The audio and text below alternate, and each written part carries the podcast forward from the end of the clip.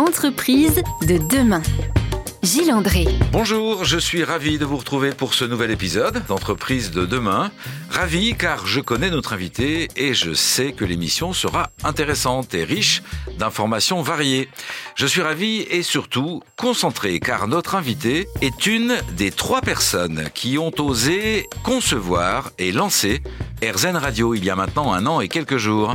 Anne-Marie Decouvreur est notre présidente. Bonjour Anne-Marie Decouvreur.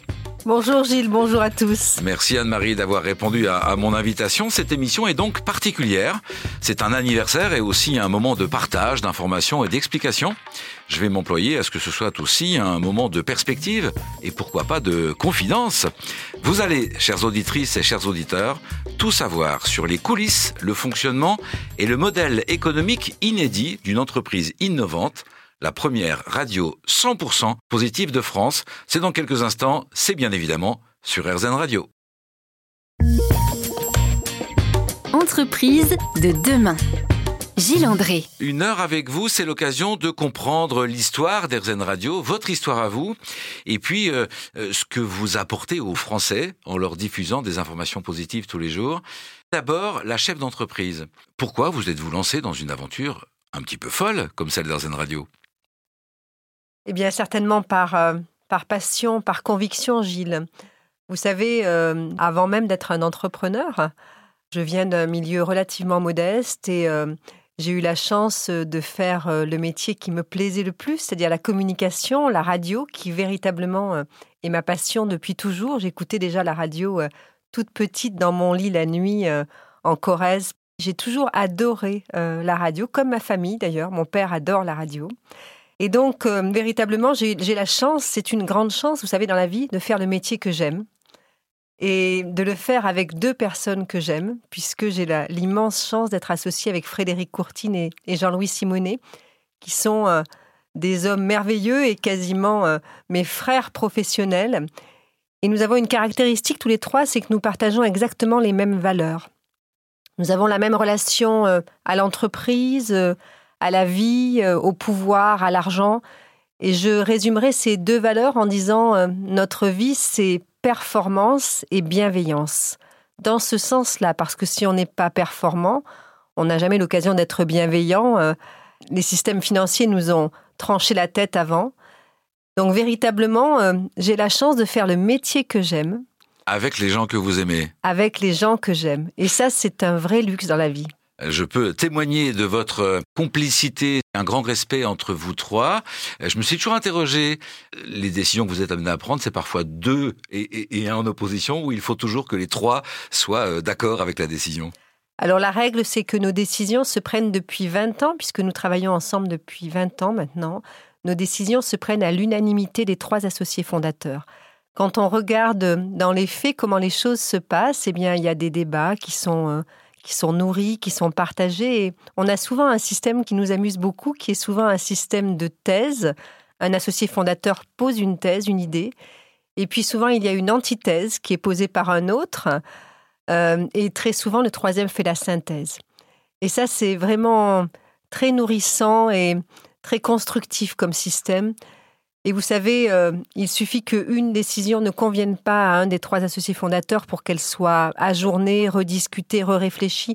On ne mettrait jamais en péril notre amitié pour une question euh, politique euh, ou, ou d'activité. Et je crois que cette association fonde véritablement quelque chose de très solide pour l'entreprise Erzan Radio et pour le groupe Media Meeting dans son intégralité. Et que c'est peut-être ça un des secrets euh, de notre entreprise, c'est véritablement trois associés parfaitement alignés qui partagent les mêmes valeurs. Et donc, euh, le centre de l'entreprise, c'est l'amitié, c'est l'association, et ce n'est pas l'argent, comme on l'observe parfois dans certaines entreprises. Euh, Vous avez, à un moment donné, depuis 20 ans, vous travaillez ensemble, et à un moment donné, vous décidez, tout en maintenant l'activité de Media Meeting, qui est un groupe important, 250 salariés, vous êtes euh, l'initiateur du concept de radio d'entreprise. Euh, toutes les grandes entreprises qui ont des radios internes ou externes, c'est très souvent avec vous. Qu'est-ce qui fait qu'un jour vous décidez de créer le premier média, ça n'existait pas encore, euh, média radio positif en France Quelle mouche vous a piqué, Anne-Marie de Couvreur Alors, nous sommes en 2018 et Frédéric Courtine vient nous voir avec Jean-Louis et nous dit il va peut-être y avoir une possibilité pour euh, candidater pour une radio nationale en DAB+, qui est la nouvelle technologie d'avenir en France. Peut-être que nous pourrions déposer un dossier au CSA et il complète immédiatement parce qu'il me connaît bien en me disant ne, ne t'emballe pas s'il te plaît, il y a très peu de chances que nous soyons autorisés à émettre. Et donc, on a travaillé très vite en se disant qu'est-ce qu'on pourrait proposer comme projet au CSA qui apporterait une valeur ajoutée nouvelle dans le paysage audiovisuel français, qui véritablement viendrait apporter quelque chose de nouveau et d'intéressant aux Français? Et très vite est arrivée l'idée de dire on peut créer un média 100% positif, un média national, une radio nationale en journalisme de solution. Vous allez nous expliquer, vous connaissez les impératifs de la radio Anne-Marie bien évidemment, vous allez nous expliquer ce journalisme de solution dans quelques instants. Entreprise de demain. Gilles André. Retour dans les studios d'Erzen Radio avec Anne-Marie de Couvreur qui, juste avant cette pause, nous explique qu'Erzen Radio se positionne sur le journalisme de solution comment une radio fait face à ces enjeux. Il y a bien évidemment des impératifs financiers, il faut créer une équipe, il faut réunir des moyens. Alors avant même les enjeux financiers, je dirais qu'il y a les enjeux de création de valeur. On a un paysage audiovisuel en France qui est très nourri.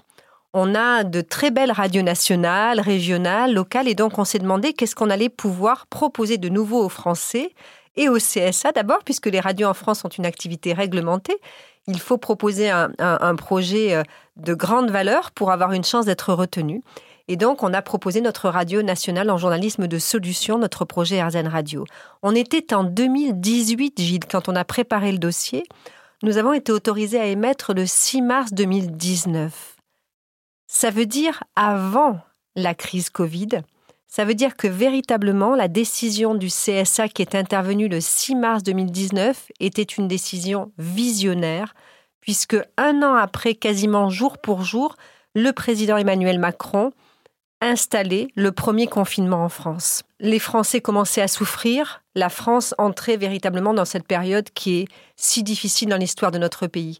Et Arzen Radio avait été autorisé à émettre avant. Ensuite, on a mis en œuvre véritablement cette radio positive, ce travail de journalisme de solution, avec beaucoup d'innovation, puisque Erzen est un, véritablement un terreau de solutions. Et pourquoi on a imaginé ce projet à l'époque?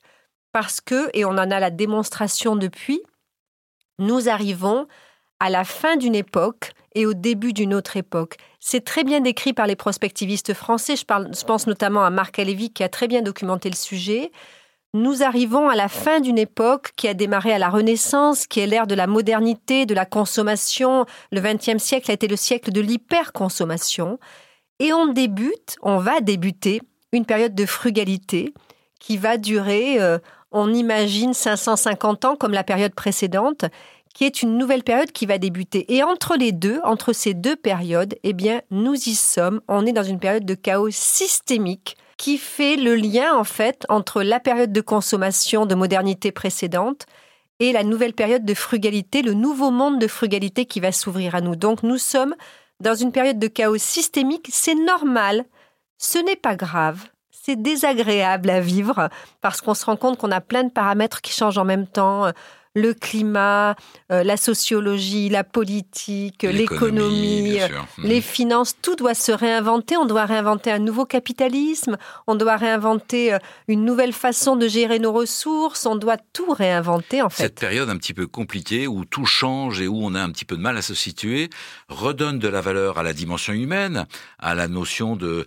respect, de politesse, de, de solutions. On va quand même expliquer ce qu'est le journalisme de solution. En deux mots, c'est plutôt que de donner des informations en mettant le doigt vers le responsable, pourquoi pas vers le coupable, on va plutôt parler d'une information à partir du moment où on connaît quelqu'un qui a une proposition, une solution ou des solutions à émettre. Exactement. On n'aborde pas en journalisme de solution les sujets pour lesquels on n'a aucune solution à proposer on va aborder un sujet, une problématique et proposer aux auditeurs une solution que nous avons identifiée. C'est vraiment un traitement de l'information qui est susceptible d'apporter de l'espoir à des Français qui en ont bien besoin, Gilles.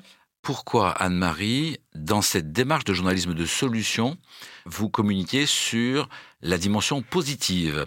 Euh, les solutions sont positives, mais entre solutions et positif, il y a une petite nuance. Absolument. Il y a une nuance qu'il faut vraiment euh, travailler. Nous ne faisons pas de journalisme positif, Gilles, parce que le journalisme positif, dans mon esprit, ça n'existe pas vraiment. Vous voyez, c'est plutôt de la communication. L'information positive, dans mon esprit, ça n'existe pas vraiment.